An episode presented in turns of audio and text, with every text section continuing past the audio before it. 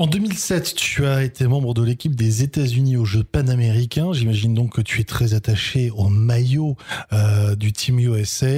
Euh, lorsque euh, on t'a contacté pour jouer sous les ordres du coach qui a battu les États-Unis, ça t'a fait bizarre? You know, honestly, I didn't. And, and this is why. Honnêtement, ça ne m'a pas fait bizarre. Je pense que le jeu européen, d'un point de vue américain, tu dois le jouer, avoir de l'expérience pour t'y retrouver et comprendre les bases du jeu. C'est vraiment compliqué de mettre en place une équipe et de s'attendre à du résultat, juste parce que c'est compliqué de comprendre le style de jeu des joueurs contre qui tu joues, les piliers des équipes et aussi les coachs. Beaucoup de ces joueurs, en particulier en Europe, ont joué ensemble pendant euh, des années. On a entendu parler des frères Gasol et tu vois Scola qui joue, tu vois ces joueurs et ça fait tant d'années qu'ils jouent ensemble en équipe nationale.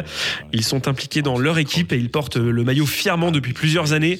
C'est quelque chose de très respectueux et j'admire l'intérêt que les joueurs portent pour leur équipe en Europe. Aux États-Unis, c'est compliqué de mettre en place une nouvelle équipe et de s'attendre à de bons résultats tout de suite. Et justement, quand tu vois euh, la carrière de joueurs comme Tony Parker, comme euh, Dirk Nowitzki, comme euh, Luka Doncic actuellement, tu penses que les Américains doivent plus regarder le basket européen et plus apprendre du basket européen? I think that it's that it's already happening. I think that it's already in that transition. You see a lot of uh, Je pense que c'est déjà le cas, c'est déjà dans les rouages. Il y a énormément de coachs européens qui entraînent des équipes de NBA, que ce soit des coachs euh, principaux ou assistants. Ils ont infiltré l'organisation. Il y a des équipes qui ramènent des personnes qui ont ce genre de stratégie parce qu'ils veulent savoir faire évoluer et rendre meilleurs les clubs américains.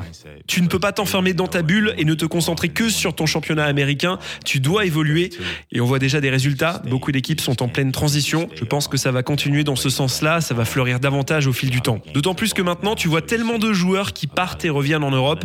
Là-bas, le basket est international. Tu le vois avec les différentes nationalités des coachs.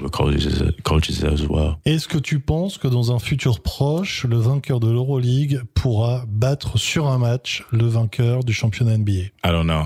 It's, that's a tough question. Je ne sais pas, c'est une question difficile. Il y a tellement d'éléments qui sont à prendre en compte pour y répondre.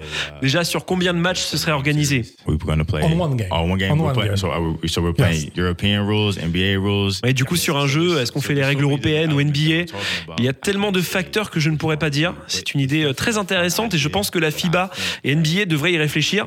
Ce serait quelque chose d'énorme à voir. Ça pourrait être un match de gala, pas forcément quelque chose de très sérieux, mais je ne sais pas comment ça fonctionnerait, mais euh, de voir les deux meilleures équipes s'affronter, ça serait énorme et ça fédérerait le monde entier sur un match. Merci beaucoup Scotty Reynolds, Euh, merci beaucoup de nous avoir accompagnés.